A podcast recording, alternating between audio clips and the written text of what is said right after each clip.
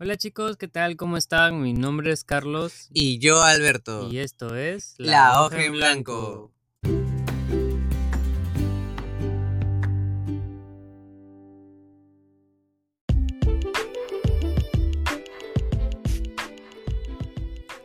Hola chicos, ¿qué tal? ¿Cómo están? ¿Cómo estuvo su semana?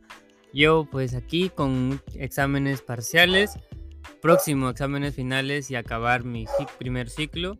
Pero cuéntanos tú, Alberto, ¿qué tal? ¿Cómo has estado? Bien, Carlos, y saludarles ahora a, a las personas que nos escuchan. Eh, contento porque por fin, Carlos, terminaron mis exámenes, el ciclo por fin ya acabó.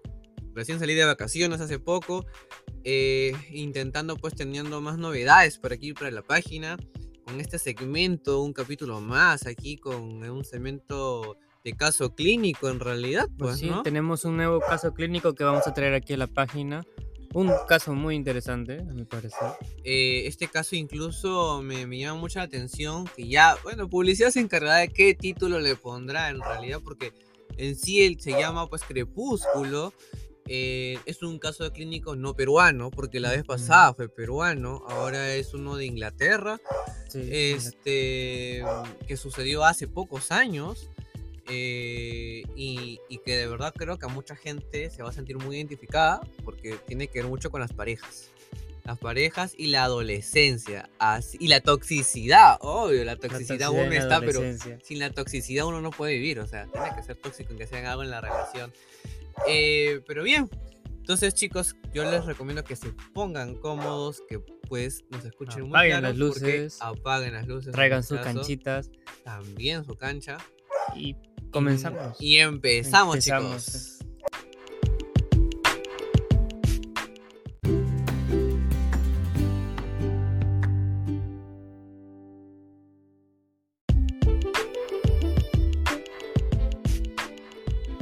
Y todo empieza en el año 2014, en una ciudad de Inglaterra, en la cual pues empieza con una familia que de por sí ya era disfuncional. Eh, en esta parte vamos a encontrar algunos personajes que nos gustaría mucho que puedan recordar sus nombres. Eh, Carlos, ¿cuál es uno de los primeros personajes que estaríamos este, analizando? El primero de todos sería Kim, la novia, ¿no? Y la segunda estaríamos conversando sobre, este, sobre Lucas. Lucas, la pareja de Kim. Ahora, eh, con el tema de, de conocer un poco a los personajes, que es lo que nos gustaría, vamos a hablar un poco sobre Kim. Porque en sí la familia disfuncional y donde se comete el acto es en la familia de ella. Pero bueno, ¿quién es Kim? ¿Quién es Kim y qué podemos este, saber sobre ella? Primero, Kim es la segunda de tres hermanas. La hermana mayor eh, no vive en su casa, ella se había ya independizado. Eh, Kim vive con su hermana menor y con su mamá. Tener en cuenta que ella tuvo, no tuvo su padre a partir de los dos años, porque la abandonó. Un dato im- importante es que el padre es un alcohólico, por eso es que la madre no le gustaba que Kim pues sepa sobre él, eh, ya que creía que le iba a dar un mal ejemplo, una mala autoridad. Eh, en su momento de su desarrollo, Kim, como toda chica, toda familia, hay discusiones con los padres, pues su madre llega al punto de golpearla a la joven en la mandíbula, haciendo así de que a Kim la tengan que internar y atender. Ella por un tiempo estuvo acogida eh, por unos par de meses con una familia. Ahí, entre datos e información, se puede dar cuenta de que tanto la madre como ella estuvieron alejadas por este mismo suceso, ya que era mucha, era una agresión familiar muy fuerte. Eh, ahora, algo agregado es que Kim tenía constantemente problemas con, con, con su mamá. De por sí no tenía una buena relación con ella. Y tener algo eh, que podamos entender con esto es que cuando una persona tiene constantes discusiones y problemas en la familia, se puede sentir muchas veces excluido, excluida, eh, ya que no entiende el porqué de las razones y solamente indiferencias. Ahora, la madre eh, de por sí, sabiendo que su padre era un alcohólico, si bien es cierto, le prohibía decirle, eh, contarle la historia del por qué no lo dejaba ver a su, a su papá. Pero ella, pues, al no comprender la situación, también creaba cierto rechazo o anticuerpos. Entonces tengamos en cuenta que por sí la situación, la relación que tenía la madre con Kim era una, una relación demasiado violenta, de poca comunicación, eh, de mucho rechazo y que algunos mencionamos con bastantes anticuerpos que se generaba. Eh, una creencia que tenía Kim por tantas discusiones que tiene con su mamá es que su mamá prefería a la hermana menor. Y esto lo vamos a ir averiguando y conociendo el por qué tenía esta creencia y cómo se podría afirmar más adelante con lo demás que vamos a estar desarrollando durante la historia. Bien, Carlos, ahora te dejo a ti para que nos cuentes un poco cómo es Lucas y la gente lo puede ir conociendo un poco. Pues algo que hay que saber de Lucas es que su padre había, muerto, había fallecido cuando él tenía 11 años. Ya asesinado por unos pandilleros eh, adolescentes a golpes. en ese momento es cuando Lucas se obsesiona con el asesinato de su padre. desde el asesinato de su padre, él vivió con su tía Bernie, de 46 años, y su esposo Tim, de 51. Ello, Bernie se reunió con Markham en varias ocasiones y dijo pensé que era extraño. Desde la muerte de su padre, Lucas inició con problemas de control de la ira, conductas antisociales, no seguía reglas, o tanto de su institución, de su colegio, como de la autoridad una de las frases que prevalecía en Lucas y él comentó también a los especialistas que lo analizaron en su momento era ¿para qué seguir reglas si nada si nada pasa cuando las, incumples, ¿no? Y esta, y esta frase pues obviamente fue originada por el hecho de que vio a sus padres a su padre fallecer a manos de estos pandilleros y que las autoridades no hicieron nada al respecto. Entonces, en su mentalidad, él piensa de que para qué seguir las reglas, para qué seguir las normas, hacer las cosas bien, si al fin y al cabo las autoridades no hacen nada. Entonces, las reglas, en su mentalidad, las reglas están por las puras. ¿Algo que quieras acotar, Alberto?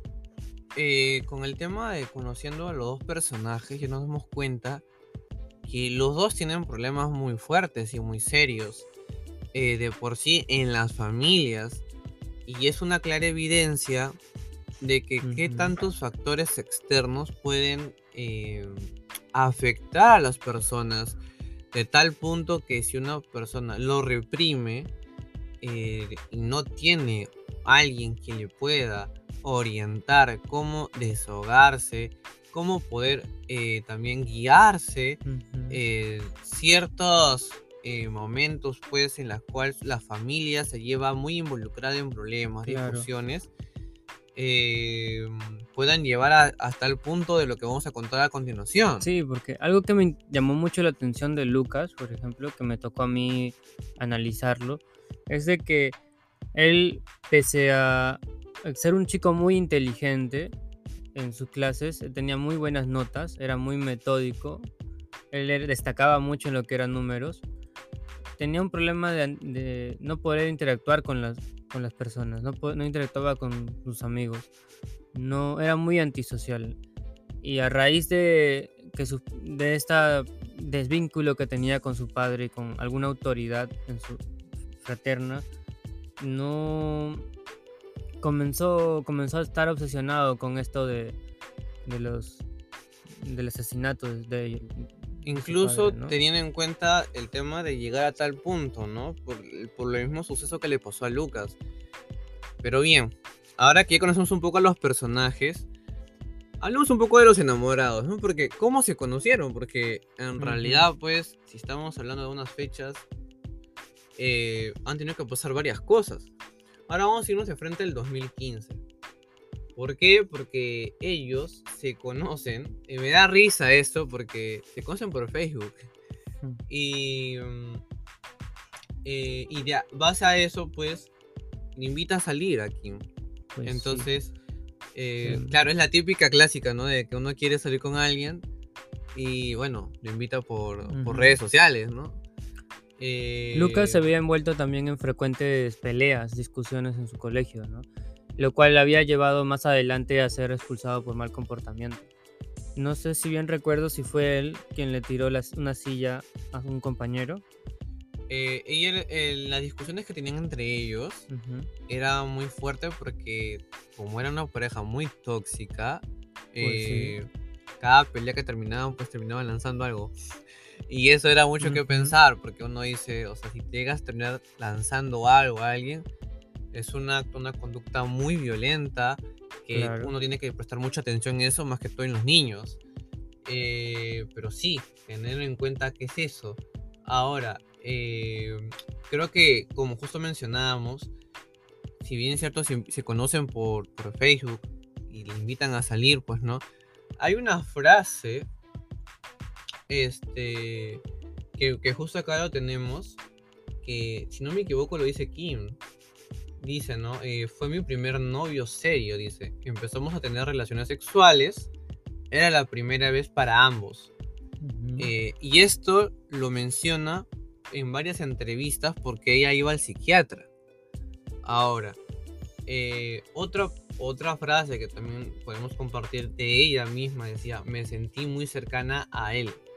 Lo más cercana que nunca había estado de nadie. Claro, y ahí se ve mucho lo que es el- la relación y la conectividad que tenía con Kim y Lucas. el ¿no? apego que tenía. El con que tenían con ellos. Eran muy, no, no sé si decirlo unidos.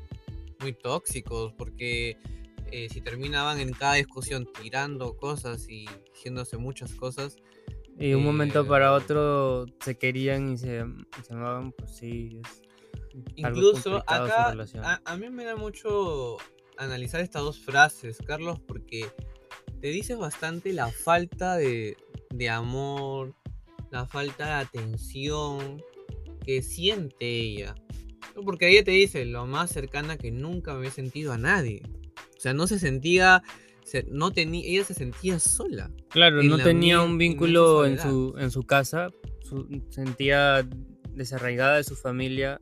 Cuando- excluida, lo que mencionábamos al inicio, ¿no? Entonces, sentir a alguien que, que por lo menos puedes contar con esa persona, por más que esté tóxico o sea dañino para ti. Claro, ahora, ponte a pensar de que yo me- esta, este pensamiento de que nunca me había sentido ¿no? Eh, tan cercana a alguien, eh, me hace recordar mucho cuando el típico adolescente que tiene su primera enamorada, primer enamorado, Ujú. y te dice, ¿no? Eh, La amo, la ama, ¿no? Entonces, esa típica conexión que tienen. Pero acá ya se siente mucho el tema de, de que ella afronta varios problemas. Incluso se ve el tema de autoestima. Porque acá se, ve evidentemente que la autoestima de ella pues no lo tiene muy establecida, muy sólida. Y eso lo vamos a ver más adelante.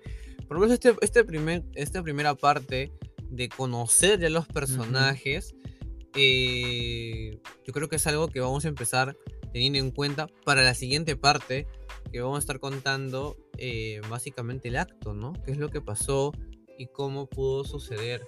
Eh, ¿Quién lo planeó también, no? Porque eso también hay que ver, hay que tener en cuenta que eh, muchas veces no pensamos que los dos se coordinaron, porque al final el, el caso se plantea, se plantea así, pues, ¿no? Sí. Eh, Pero nada, en realidad, chicos, claro, en realidad uno propuso la idea y creo que el otro tomó la iniciativa. la ejecución básicamente. Pero para no adelantarnos, ya vamos a entrar en esa historia. Pues Pues chicos, como dice Carlos, este en la siguiente parte, segmento, siguiente segmento, estaremos contando qué es lo que sucedió y cómo llegaron a eso, porque no es que yo peleo con mis padres y ya pienso en eso, Ujú. o tengo una pareja y como es tóxica yo pienso en, en matar, quitarle la vida a alguien y menos a mi madre, Mm. no a alguien muy cercano. Ahora lo vamos a ver qué es lo que sucedió y cómo podemos argumentar con evidencias eh, la, la conducta de ambos. Así que no se lo pierdan.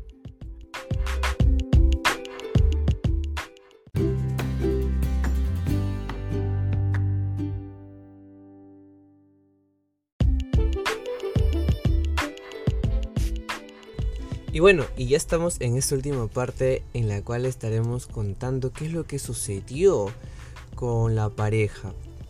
Bueno, en este caso, a Kim, cuando lo encuentran con Lucas, los policías eh, básicamente los enjuician porque encontraron los cuerpos efectivamente en la habitación de la madre y de la hermana. Los peritos, la policía, la investigación que se estaba haciendo pues muy profunda por las razones en las cuales lo hicieron, capaz era una influencia, factores externos, pero en diagnóstico con el psicólogo, el psiquiatra, salió que al final ellos lo hicieron por un propio impulso consciente, ¿no? Por un odio irracional que tenían por la madre y bueno, y toda la historia que ya sabemos de lo que pasó.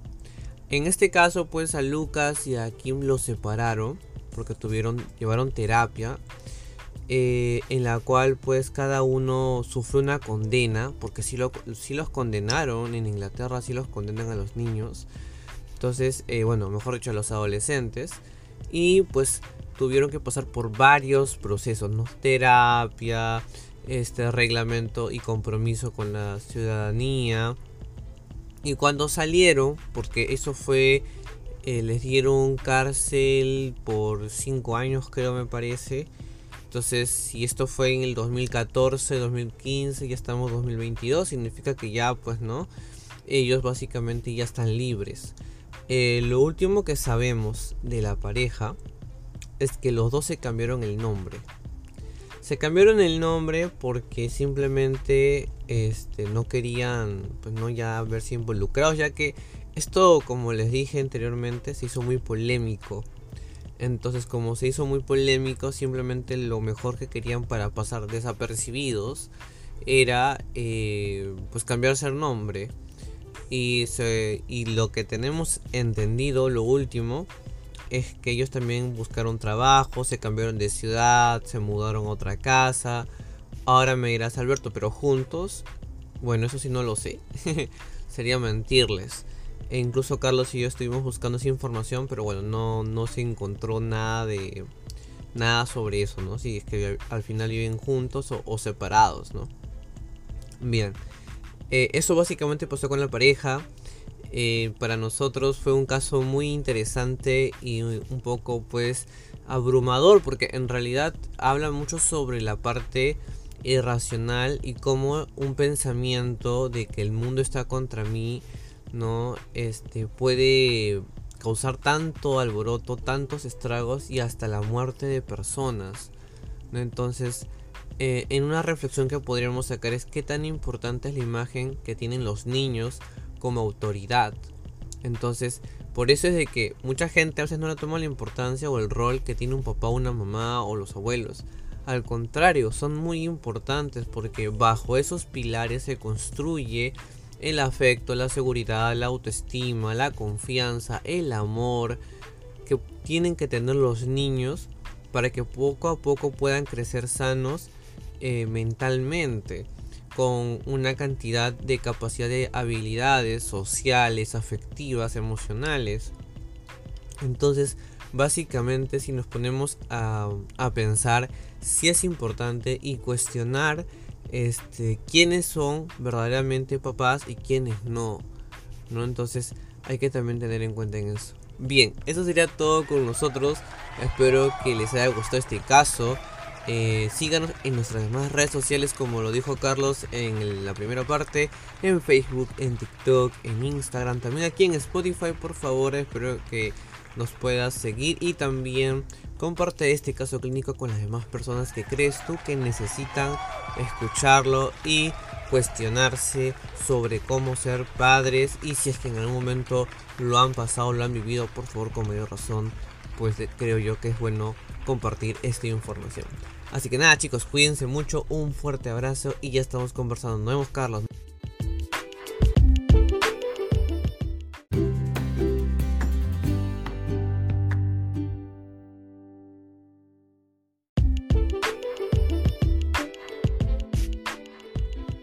bien chicos, hemos llegado al segmento donde estaremos argumentando y contando básicamente el contenido y toda la información de por qué la pareja llegó a esa conclusión. Y es que todo empieza cuando comienzan a querer eh, frecuentarse, a verse más seguido. En, un, en la parte anterior, Carlos y yo estábamos mencionando de que se encontraron por Facebook y comenzaron a salir, ¿no? Porque se comenzaron a invitar por ahí. Lucas es el que le invita aquí. Bien, en un momento, em, la madre de Kim los ve a los dos juntos, ¿no? En la puerta de su casa. Es ahí donde, eh, pues la madre se molesta y comienza a gritarle y a decirle a tanto a Lucas como a Kim que no quería verlos juntos. Y esto hay que tener mucho en cuenta porque imaginemos, no sé si se acordarán, pero la frase que decíamos anterior con Carlos era de que nunca se había sentido tan queridos ni tan cercano como a nadie. Entonces, ¿qué cosa quiere decir? Imaginemos que yo tengo a alguien que me quiere, que me da cariño, que me da atención, que me da afecto, todo lo que necesito. Y viene alguien y me lo arrebata, o me lo quiere arrebatar, ¿cómo se sentirían al respecto? Obviamente, es lo que sintió Lucas. Sentía que se lo estaban arrebatando el cariño, el amor, la atención, en todo sentido, porque la madre no la quería ver junto a su hija. Eh, en ese sentido, eh, Lucas comenzó a sentir un odio muy profundo y muy fuerte por la madre. está más de decir que Kim hizo lo mismo. Ahora, eh, ellos tuvieron la propuesta de qué cosa? De escaparse al bosque. Y se fueron al bosque por un par de días. Eh, luego de eso, regresaron a la casa. Y es aquí donde se pone un poco más tedioso la situación y más tenso. Porque uno diría, ok, está regresando a casa, ¿no? Para poder intentar hacer las paces con la madre. Pero ¿qué había hecho la madre? Es que llega a la casa Kim, va a su habitación y se da cuenta de que habían muchas cosas de ella que habían regalado o que le habían dado a su hermana menor. Entonces, eh, incluso la habitación donde era, que era de Kim, se le estaban dando a la hermana.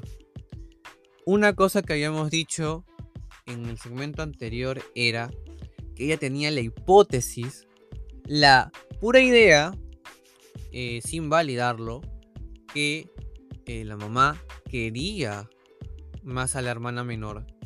¿Y qué pasaría si ustedes tienen esa creencia y de la nada ven esto? ¿Qué sentirían? ¿Que es cierto o no es cierto? Obviamente para quien sí tenía ya la confirmación, fue el punto de quiebre, como lo mencionamos con Carlos, de que eh, sí había un rechazo y de que sí se sentía excluida. Eh, por todas estas razones, incluso se validaba de que la mamá sí quería más a la hermana menor que ella.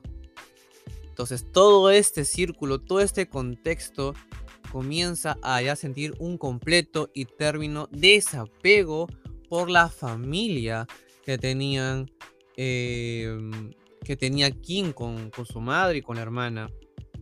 Esto obviamente le cuenta a Lucas y los dos comienzan ya a sentir de por sí de que la madre estaba contra ellos. Entonces, como les, les dije al inicio, si yo a mí me están alejando de alguien que me está entregando todo lo que quiero, me lo quieren arrebatar, ¿qué tengo que hacer? Cualquier cosa y cualquier medio. Porque, ¿qué decía Lucas? Que dijo Carlos al inicio, que para Lucas eh, el fin no paga, si no me equivoco, o las reglas este, no sirven. Entonces, eh, por lo tanto, pues todo ese tipo de cosas, todo ese tipo de contexto se, se volvió y fue el argumento suficiente para, para poder llegar a cabo de decir, ok, ella me quiere alejar de, todo lo que yo quiero, de lo que yo necesito, pues la única forma es matarla. Y es así que ocurre este pensamiento. Este pensamiento se comienza ya a efectuar tiempo después. Y esto lo vamos a llevar a cabo en el siguiente segmento en la cual estaremos comentando todo lo que pasó, cómo fue el asesinato de la madre de King y de la hermana. Porque incluso el momento que estaremos contando de la muerte de la hermana será una razón que acá no lo estamos diciendo porque, eh, bueno, lo entenderán cuando estemos contando en sí el acto. Así que no se pierdan el siguiente segmento.